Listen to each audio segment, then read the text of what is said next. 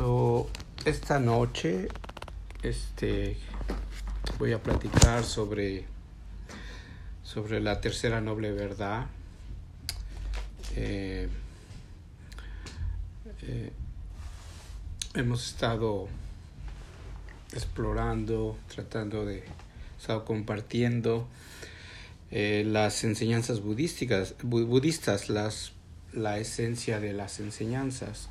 Entonces, eh, todo el budismo se encierra en, las cuatro nobles verdades, no importa la tradición, la tradición este, que sea la escuela que sea, todas eh, parten de esa de las enseñanzas fundamentales, las principales, las cuatro nobles verdades. Um, y es lo que he estado tratando de seguir una manera eh, metódica, por decirlo así, de la noble verdad, la primera, la segunda, la tercera. Y pues la, eh, la primera es relacionada al, al sufrimiento, eh, relacionada a la palabra original en Pali, es dukkha, que significa, se traduce como sufrimiento, pero es más es, es, quiere decir como cuando algo, algo está atorado, algo que no gira, algo que está estancado.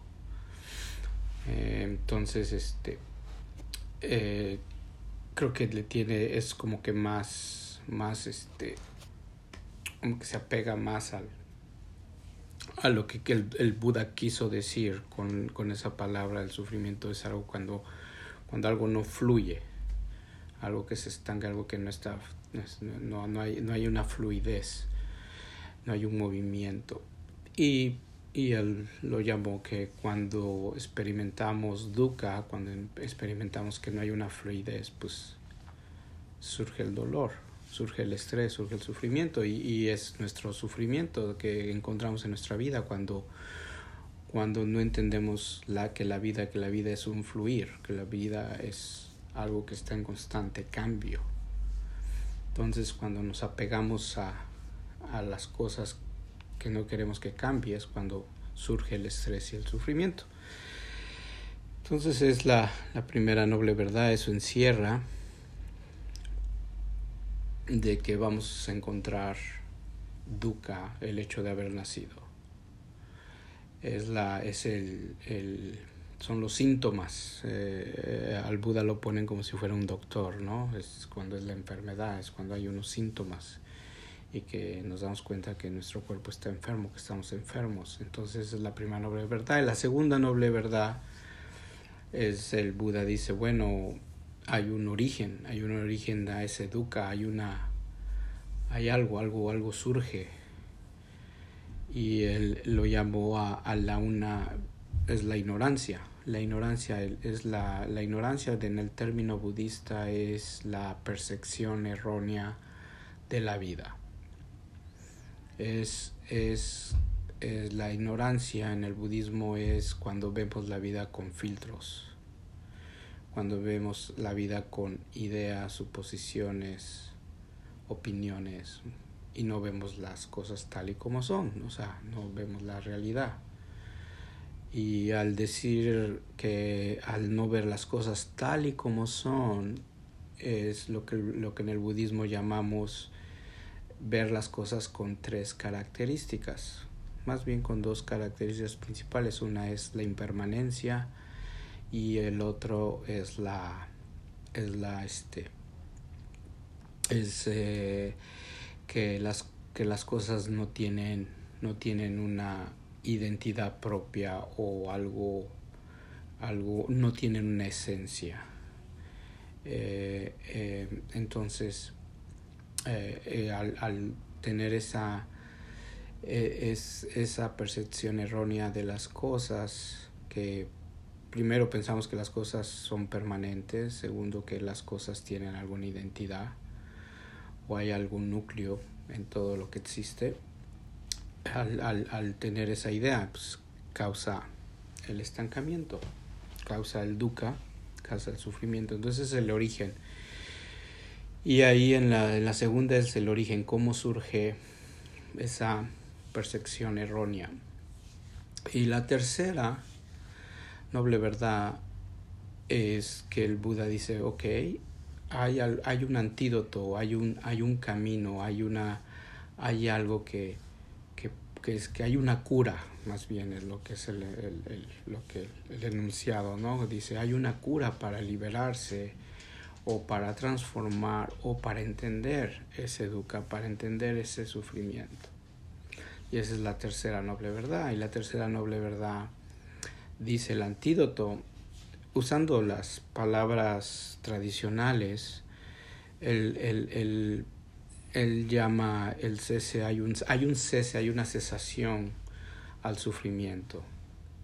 Eh, eh, y él, eh, él usa la palabra nirvana o nirvana, nirvana. Entonces hay una hay un camino hacia el nirvana. Y esa es la tercera noble verdad, que hay una hay una hay una cura.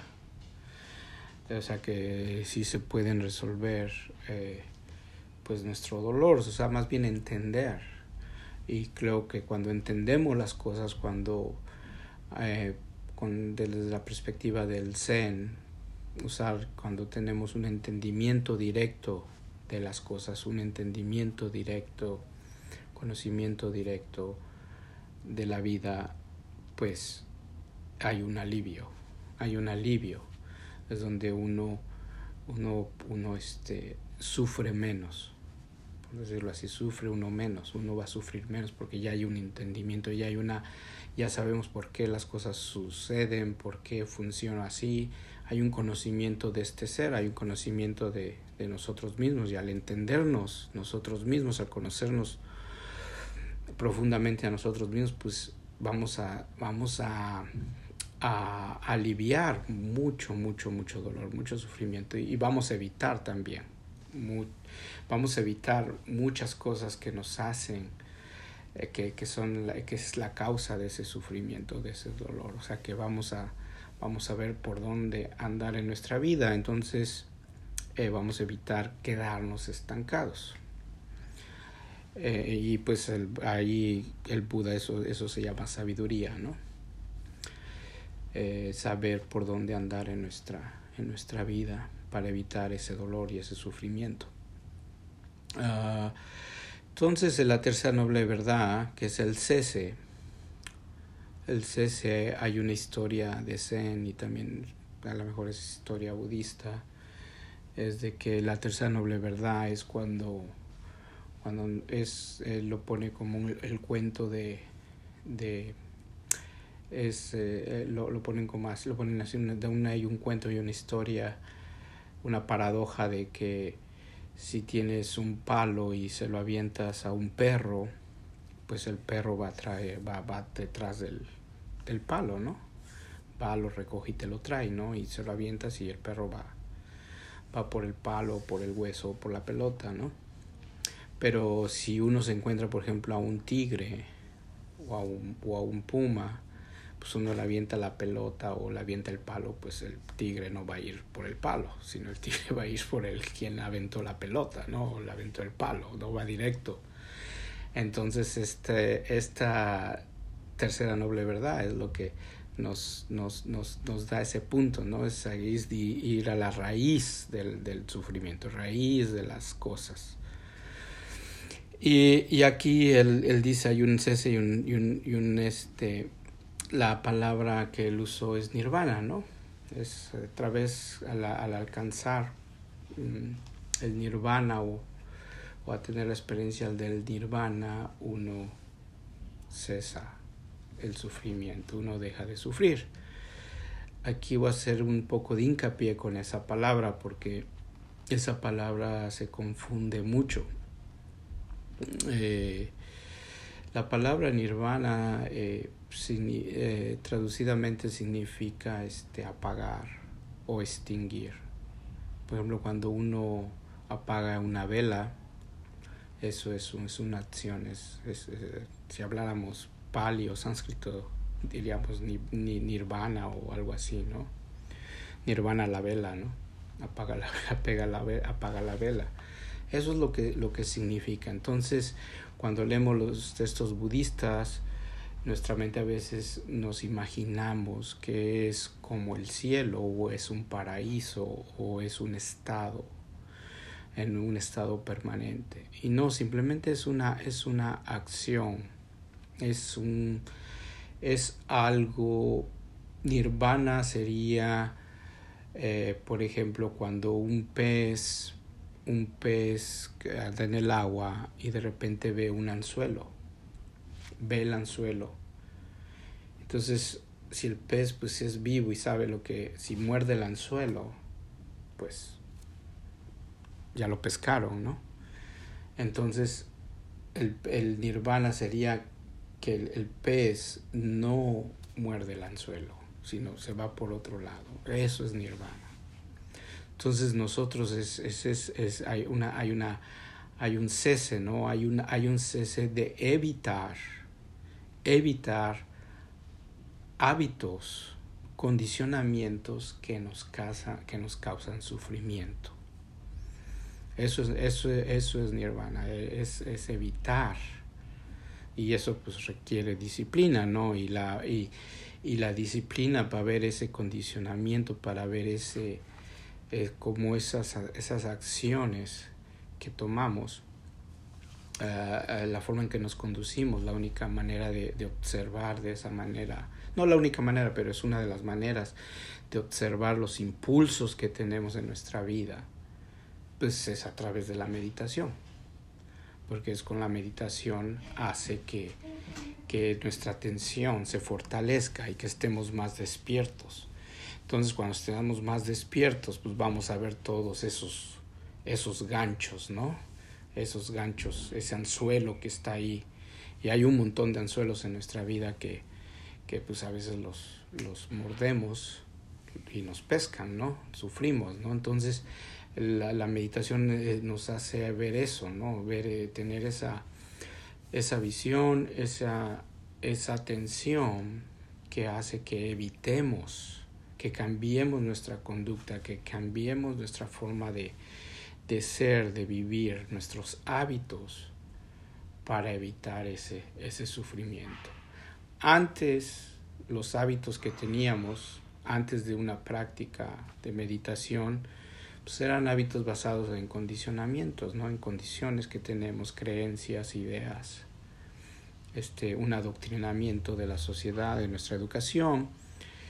Y, y pues nunca nos preguntamos, pero ya a través de esos hábitos que nos causan sufrimiento, pues nos cuestionamos y ya buscamos otro, otra forma de, de, interactuar, otra forma. Hay una búsqueda y algunos de nosotros caemos, caemos en estas prácticas, ¿no? En la práctica de la meditación y, y al meditar, al, al, al, al ir a la raíz del asunto, ahora sí, a, a conocer el programador, por decirlo así, cómo funcionamos y ya cuando, cuando ah, interactuamos en nuestra vida normal, vida cotidiana, pues los hábitos, los hábitos este, van cambiando, van cambiando. Y pues un hábito, un buen hábito cambia, o sea, atrae otro buen hábito y entonces formamos nuestra vida de una manera de, de cultivación de buenos hábitos. Uh, y, y bueno, e, entonces es ahí y, y ahora el, los estados, el estado, por decirlo así, la experiencia del nirvana, eso son, son, son, son es una, pues, podemos, puedo decirlo así, es una experiencia que es momentánea, es, este, tempo, es, temporal, o sea, hay momentos donde nuestra, nuestra cesación, nuestros deseos o apegos o, o la insatisfacción este, cesa, cesa por un momento, ¿no? Cesa por un instante.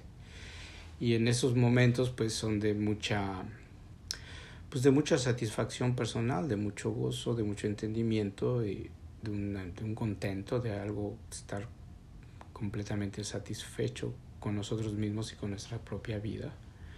Y pues va a cambiar, ¿no? Va a cambiar porque es parte de la, de la vida y parte de ser humano y volvemos y volvemos a caer y, y hay cosas que no podemos evitar, pero ya se vive de una manera más ecuánime. Entonces esa es la, la tercera noble verdad, es simplemente la dirección, es, es el que dicen, hay una manera de, hay una cura a esto, hay una cura a la insatisfacción, hay una cura a, a la ignorancia, hay, un, hay una cura a, las ideas erróneas de la vida, a las, a las, a las falsas percepciones de la vida, ¿no? Hay una cura. Es simplemente hay un alineamiento. Y aquí entro, aquí entramos a la cuarta noble verdad.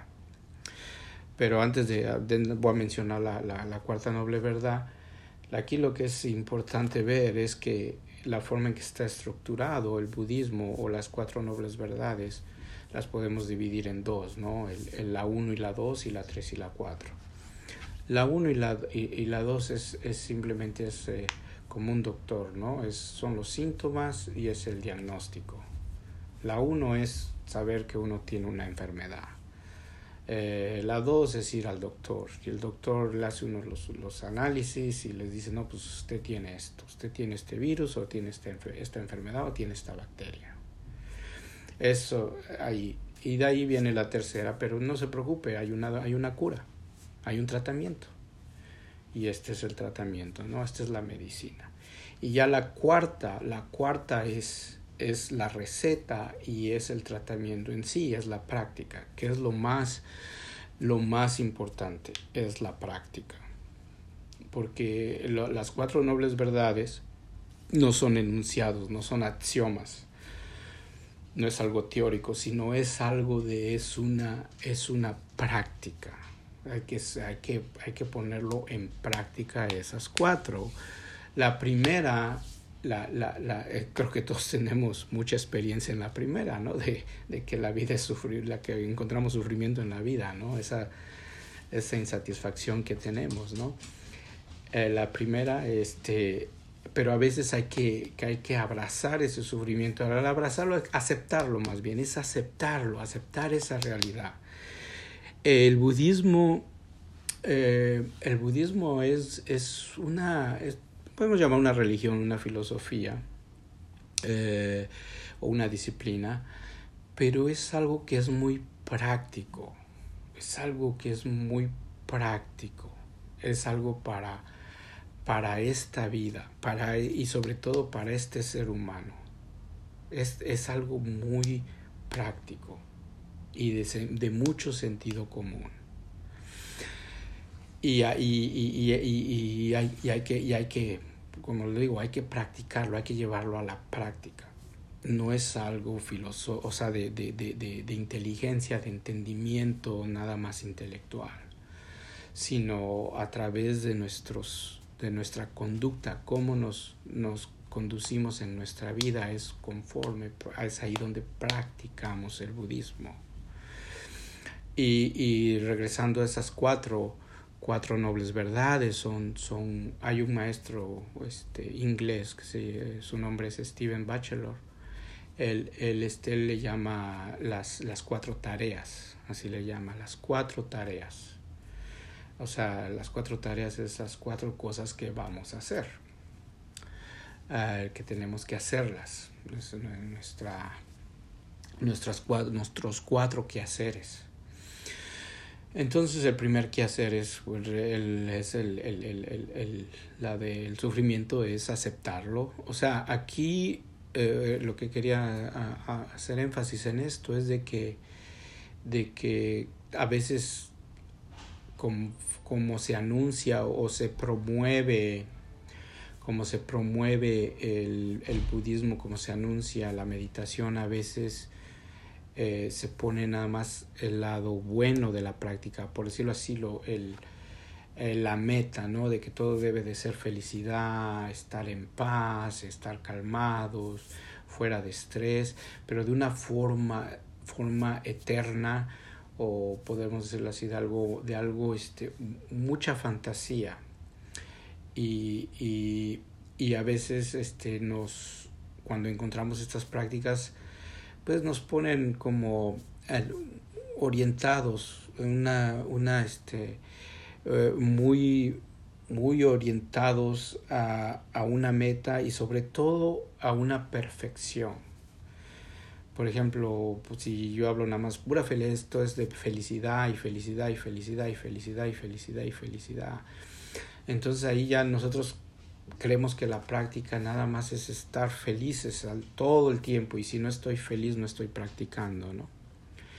Y, y, creo que a veces este pues la gente la guían la guían mal no la guían mal y, y, y o a veces uno se desilusiona pero sobre todo es por por demasiada expectativa sobre sobre la, lo que es la meditación y la forma en que, en que la venden, en que venden esta práctica, ¿no? La, la mercadotecnia, ¿no? La paz y todo eso sí hay, es cierto, todo eso es cierto, pero hay un trabajo, es un trabajo. O sea, yo, yo, todos esos son e, efectos secundarios, ¿no? La felicidad, la paz, todo es un, es un efecto secundario, es lo que uno cosecha a través de una disciplina, a través de una práctica constante. Pero eh, es como, como todo, hay que, entonces hay que tener cuidado, ¿no? ¿Cuántas cosas nos venden, por ejemplo, para bajar de peso, ¿no? ¿Cuántas cosas no nos venden para bajar de peso, para cuidar nuestro cuerpo?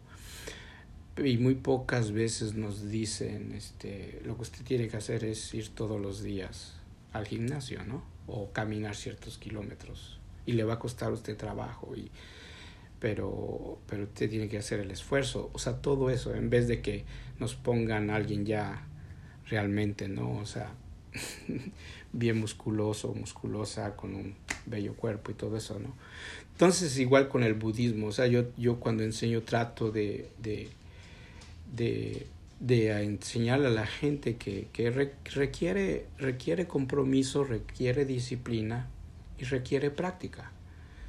Y, y, lo que a mí me gustó del budismo, y, y, de que a mí nadie me forzó, nadie me forzó y sobre todo nadie me prometió, como decimos, de las perlas de la Virgen.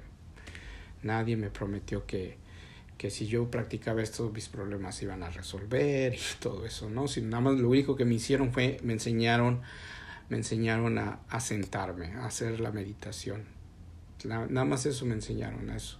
Y ya yo ahí solito fui a través de la, de la misma experiencia propia, de al sentarme y al ver mis cambios y pues me gustó y luego pues, con la ayuda de algunos libros eh, pues ya ahí, ahí, me, ahí, me, fui guiando, ¿no? Y poco a poquito vi que esto, pues, mm, sí había cambios en mi forma de ser, en mi forma de sentir sobre todo y pues de dónde era, pues era de la, de la misma forma de pues, la meditación, ¿no? La práctica y así fui, fui, fui, fui eh, haciéndolo, ¿no? Hasta que pues ya, ya me dediqué a esto, pero, pero ¿a, a qué voy con esto? Que, que, que requiere, requiere tiempo, requiere un poco, requiere compromiso y es, y es mínimo. No hay necesidad de volverse monjes o irse a un monasterio, ¿no? Sino es, es el mismo, el mismo tiempo que requiere ducharse y asearse los dientes es el mismo tiempo que requiere esta práctica. Y la, la, la, la belleza de la práctica del budismo uh, es de que uno es el uno es el beneficiario, aunque mucha gente se beneficia de esto, pero, pero uno es el responsable. Es, uno es, es una práctica de, de autoayuda de que uno es, uno es el propio responsable de su práctica. Y es ahí donde, donde, donde me gustó bastante, ¿no? Con, conforme si uno, si uno se compromete 10%, pues ese 10% es lo que uno va a recibir del Dharma, si le llamamos, ¿no? Eso es lo que uno va a cosechar, ¿no? Pero si uno se mete 50 o 100%, eh, pues uno va a tener ese beneficio, ¿no? Esa, esa, esa cosecha. Entonces aquí la tercera marca, eh, eh, simplemente apunta ¿no? que hay una cura. ¿Y cuál es la cura? Pues hay un tratamiento. ¿Y cuál es el tratamiento? Ya llegamos a la cuarta noble verdad, que ahorita la voy a enunciar y la próxima vez que nos veamos la voy a, a desglosar. Uh, vamos a ir a un paso por paso por paso. Entonces el tratamiento de la cuarta noble verdad eh, se conoce como el octuple sendero. El octuple sendero y es eh, eh, en el budismo se han visto una rueda, este tiene ocho rayos. casi todo todo templo budista monasterios budistas siempre ponen ese símbolo de la rueda del Dharma. Entonces la rueda del Dharma que tiene los ocho, los ocho rayos, los ocho ejes que sostienen la rueda, pues son los, es el octuple sendero, los ocho puntos o ocho pasos que hay que practicar para, para experimentar o realizar, usando la palabra budista, el nirvana, ¿no? Eh, pero más bien para transformar nuestro sufrimiento, para llegar al conocimiento de uno mismo y el darnos cuenta qué hacemos aquí en esta vida, ¿no? Y es, este, y es bien interesante porque eh, se le llama la rueda del Dharma, es una rueda, pues una rueda gira. Entonces, ese símbolo de la rueda, de que gira, gira la rueda del Dharma, pues es cuando gira significa que no está atascada, ¿no? Que no está parada. Y ahí es una es la simbología, ¿no? Que es la liberación del, del dukkha, la liberación del sufrimiento. Y eh, nombrando los ocho, los ocho pasos o los ocho puntos del, del, del budismo, que es la esencia, es el primer paso, es la visión correcta eh, se traduce por se traduce la eh, casi todo todo se, se pone que la, la, visión correcta el pensamiento correcto el sustentamiento correcto el habla correcta la acción correcta la meditación o, o la atención correcta la concentración y el esfuerzo ahí están los ocho el esfuerzo y todos terminan con correcto no el esfuerzo correcto la la concentración correcta, la atención correcta. Pero aquí voy a, voy a usar la palabra en vez de correcto, este, voy a usar la palabra este, apropiado. La, la, la, la visión apropiada, la, la, el pensamiento apropiado, porque las, las, la cuestión de, de, correcto o incorrecto puede uno caer en la, en la cuestión moral, en juicios morales. Entonces, Aquí eh, es un poquito más allá de eso. De hecho, la palabra eh, original es, Sama con doble M, S-A-M-M-A, Sama, y significa, significa completo. Es lo que significa. Entonces, traducirlo así como la visión completa, pues sí, sí, este, sí, sí se entiende un poquito, ¿no? Pero la, concentra la concentración o el esfuerzo completo como que no, no, no queda, ¿no? Pero es más bien así apropiado, ¿no? Es algo, uh, la palabra esa, la palabra esa de, de, de, de, algo que está completo, que no, que nada le falta, que nada le falta, que todo está en orden. Eh, eh, es lo que más o menos quiere decir la traducción de esa palabra sama, pero la traducen como correcto. Como correcto. Entonces es la visión y, la intención o pensamiento apropiado o correcto. Luego el, el habla, la acción y el sustentamiento. Y luego viene las últimas tres que son el esfuerzo, la concentración y la atención. Aquí este, y esos tres esos ocho, esos ocho puntos están divididos en tres, que, que es toda nuestra práctica. Están clasificados en tres tipos de entrenamientos, por decirlo así. Tres tipos de entrenamientos. El primero es el entrenamiento de la ética. El entrenamiento de la ética. Entonces, eh, el, el budismo se encierra a tener una vida de ética, o disciplina de ética, tener una disciplina mental, que es la meditación, y luego la sabiduría. Son los tres, las tres, está dividido esos ocho en tres, ¿no? La ética, la meditación y la sabiduría. Y la ética, la ética es lo del sustentamiento correcto, el, el este, la, la, el habla y la acción. Esos son cuestiones, cuestiones de, de, de, ética. es pura, pura práctica, ¿no?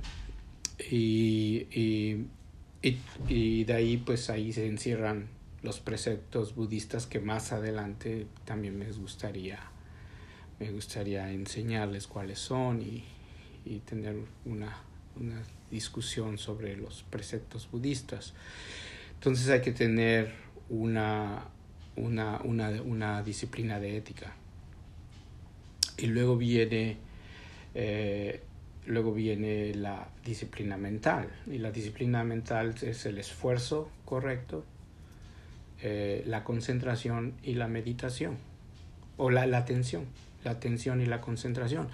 Y casi por lo regular, todo mundo, cuando entra uno al budismo, todo mundo se enfoca en esa, nada más en esa parte, ¿no? O sea, es un tercio, es un tercio del entrenamiento, nada más en la pura meditación, pura meditación. Entonces el esfuerzo, concentración y atención. Y nos olvidamos de, del lado de la ética, del lado de los preceptos. Eh, entonces el, eh, van de la mano, van de la mano el, el, la, la, acción, el habla, y el sustentamiento van de la mano con la, el esfuerzo, la concentración y la atención. Entonces, tener una vida de, de moral o ética y tener este, este, una disciplina de práctica de lo que hacemos, lo que llamamos formalmente la meditación, la práctica de la sentada. Y ya con esos dos, cuando se cultivan, cuando se practican, surge, de esos dos surge la sabiduría es la mezcla donde surge la, la sabiduría, donde surge, surge la visión y el pensamiento. La visión, pensamiento o intención correcta a nuestra vida. Y es todo lo que necesitamos. Ese es el tratamiento. Ese es el, y ya de ahí, se, de, ahí eh, de, esas, de, de, de esas cuatro nobles verdades se difunden, se hace una ramificación de enseñanzas eh, y, de, y de puntos de abordar. Y, y, entonces hay muchos, muchos libros de muchísimas cosas, técnicas de meditación, este, la cosmología budista, este, todo eso. Entonces, este, pero todo, todo se centra en esos, en esos tres, en esas tres partes. La, la ética, la, lo mental y la sabiduría. Y aquí me voy a detener y voy a abrir para, para preguntas y, y preguntas y comentarios de ya sea de la semana pasada o de o lo que o de cualquier cosa abierto de cualquier cosa que les pueda ayudar a su práctica